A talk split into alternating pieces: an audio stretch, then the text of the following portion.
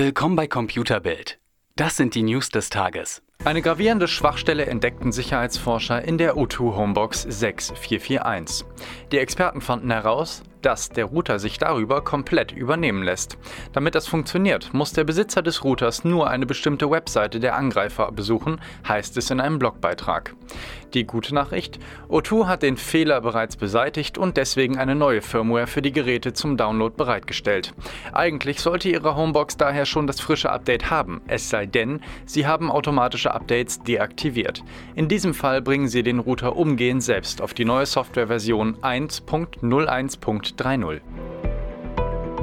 3.0. Das aktuelle Jahr verlief für Apple-Fans bislang eher ruhig. Abgesehen vom Wirbel um sinkende Absatzzahlen für das iPhone ließen sich keine nennenswerten Neuigkeiten vernehmen. Das ändert sich in Kürze.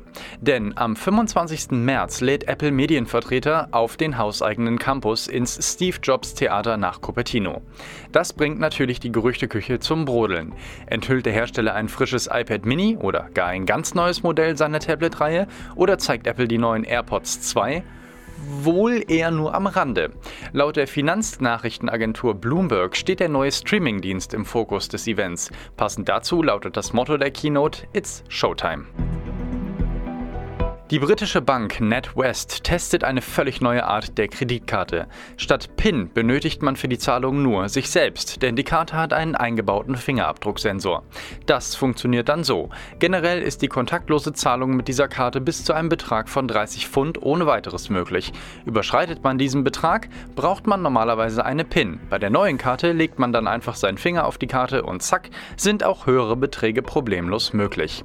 Der Abdruck wird lokal auf der Karte gespeichert soll künftig über eine App auf den Speicher der Karte gelangen. In einem Brief an Bundeswirtschaftsminister Peter Altmaier teilte US-Botschafter Richard Greenell mit, dass die zukünftige Zusammenarbeit der Geheimdienste beider Länder nicht mehr in dem Maße weitergeführt werden könne, wenn das chinesische Unternehmen Huawei hierzulande tatsächlich am Ausbau von 5G beteiligt werde. Damit warnen die USA erstmals auch andere Staaten vor dem Gebrauch von Huawei Hard- und Software. Huawei kommentierte diesen Schritt nicht, zeigte aber mit der laufenden Klage gegen die USA, was der Konzern von den Anschuldigungen hält. Eine Reaktion aus der deutschen Politik steht noch aus.